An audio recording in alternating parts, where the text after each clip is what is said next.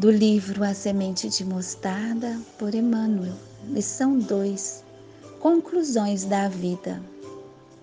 Deus fornece o material, o homem trabalha.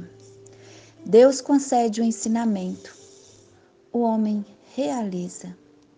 Deus cria a paz, o homem forja o conflito. Deus promove a união, o homem estabelece o privilégio. Deus recomenda o perdão, o homem faz o ressentimento.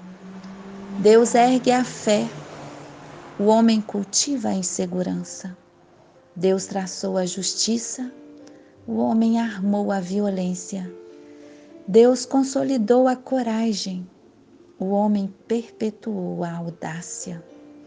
Deus abençoa a todos, o homem faz concessões. Deus garante a liberdade, o homem usa o livre arbítrio e responde pelas próprias obras.